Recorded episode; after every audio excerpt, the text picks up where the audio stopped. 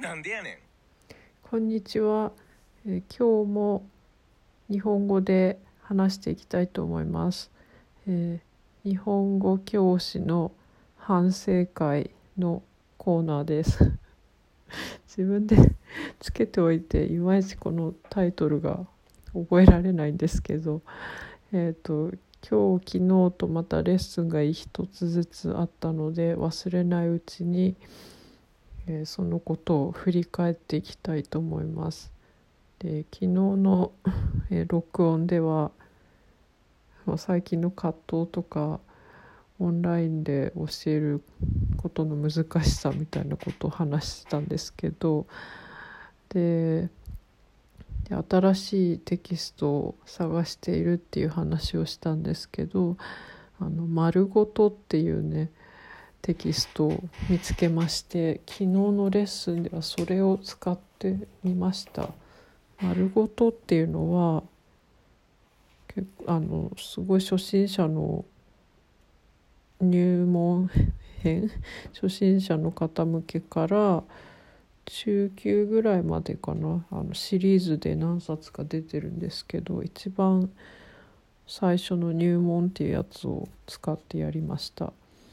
このテキストは国際交流基金が作ったテキストでちょっとコンセプトが変わっていてあの元気とかみたいに文法をあのがっつり勉強するんではなくてたくさん聞いてたくさん話すことであの言語を習得していくっていうコンセプトで作られたテキストだそうです。このテキスト自体もすごくカラフルで絵とか写真がふんだんに入っていて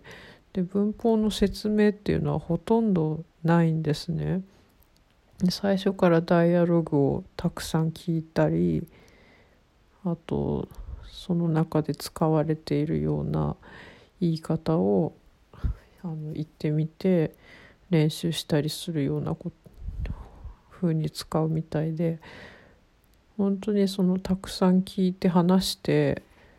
その使い方に慣れていくっていうようなテキストです。でこれはなんか偶然見つけたんですけどパラパラっと中見てすごい面白そうだなと思ってで アマゾンで評評判も評価も読んだんですけど、まあ、評価は案の定というか結構すごいいいっていう人と全然ダメだっていう人と分かれている感じでしたね。ただすごいいいって言っている人はの中の一人の人はヨーロッパのあの日本語のヨーロッパの学校で日本語を教えている日本語教師の方でで今までその元気みたいな文法をあの積み上げ方式のテキスト使ってたんですけど、まあ、その丸ごとに変えてみたら生徒さんたちの評判がすごく良くてすごく授業が良くなったそうです。でこの丸ごとあの一冊終わってからの方が元気でやってた時よりも生徒さんのあの日本語を話せる度合いっていうのも高くなってたそうで丸ごと使った時の方が生徒さんが日本語を話せるように実際に話せるようになったっていうふうに書かれていました。なんかすごく興味深いなと思って。うん。そう。で私はその方法はあの昨日話していた葛藤の、まあ、一つの解決策というか としては丸ごとを使ってみるのもいいんじゃないかなと思ったので、はい、自分でテキスト買って昨日早速使ってみました。で昨日その使った生徒さんは、えー、とイギリス人の女性の方なんですけど日本に旅行に来るのでその時にあの日本語で日本人の人たちと話してたらいいなっていうことで日本語を勉強し始めましたという方です。で本当まだ初級で、まあ、ひらがなひらがなは読めるのかな、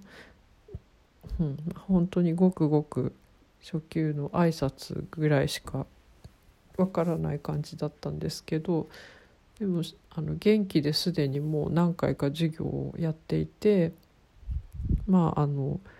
真面目に取り組んでいてくれたんですけど昨日ちょっと急遽丸ごと」っていうね新しいテキストを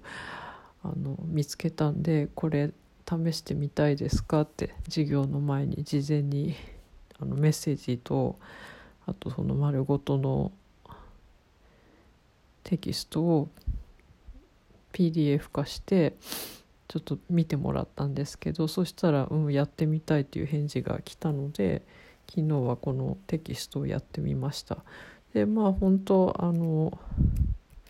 本当にダイアログを聞いて何を話しているかっていうのをまあ一応聞き取ってあのエクササイズがあってそれに答えるっていう感じの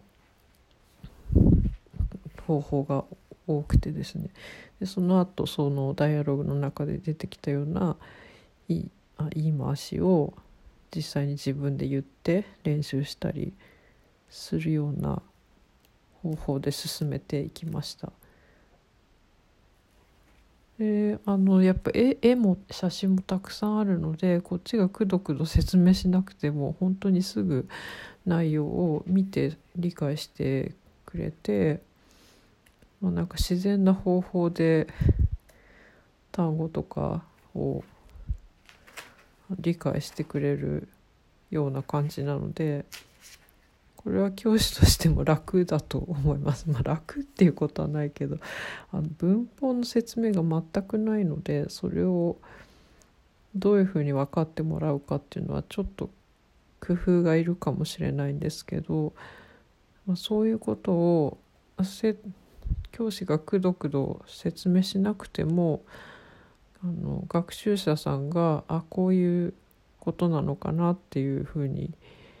あの予想ができるような形でなんか工夫されてできてるテキストだなと思いました。なのでテキスト見るだけであこれはこういうことなのっていうふうにあの生徒さんの方からあの言ってきたりしてすごくスムーズに進めることができました。うん、でまあ授業終わり際に、まあ、新しいテキストだったけどどうだったって聞いたら、うん、これはあの前のよりたくさん喋ってたくさん話して 聞けるねっていうようなことを言っててまあ次もまたこれでやりたいっていうようなことを言っていたのでまあまあ良かったのかなと思います。うん、そうですね。こんな「丸ごと」っていうテキストは 私は初めて聞いたんですけど あまりあの使ってる方はいるんでしょうか？よく知らないんですけれども、うん、これこういうテキストって日本のテキストであんまり見かけないので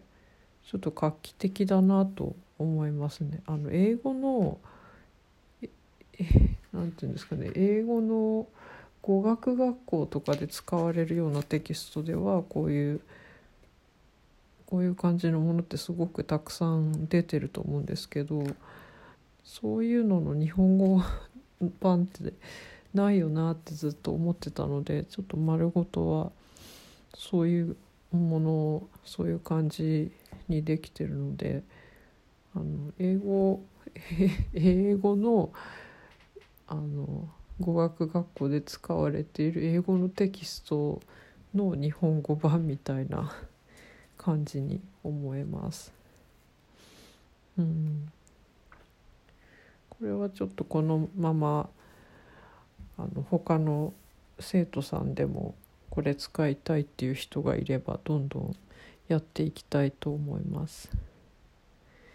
はい昨日やったそのイギリス人の女性はまあ日本語はとても初心者なんですけど今まであのドイツ語も自分で勉強したり中国語もやったと言ってたかな結構ほあの他の言語にすごい達者な方なので、まあ、多分外国語を勉強するコツっていうのは自分でもう分かっているみたいで日本語もあのその方すごい積極的に元気も 実はあの買って、はい、自分で読んだりして勉強しているみたいです。なのでね、まあ、そのまま元気で続けてもよかったんですけどまあ丸ごともいいいいねっていう感じで言ってくれたのではい、うん、まあいいかなと思います。ちょっと心配なのがあその方来週はあのコーンウォールに 旅行に行くそうで旅行から帰ったらまたレッスン予約するねなんて言ってたんですけどそうやって辞めていく 生徒さんたくさんいるんですね。本当今まで何回も続けてくれていた方でも夏休みに入ってしまったり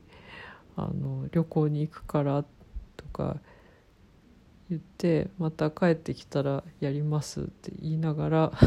そのまま フェードアウトして復活しないっていう方は本当に多いです。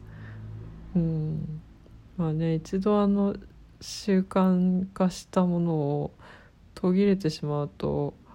またそれを復活させるっていうのはすごくエネルギーがいることだと思うのでなんかねあのまた始めるなんていうのかな機会を逃しちゃってもうそのままいいやもうやらなくていいやっていうふうになっちゃうっていう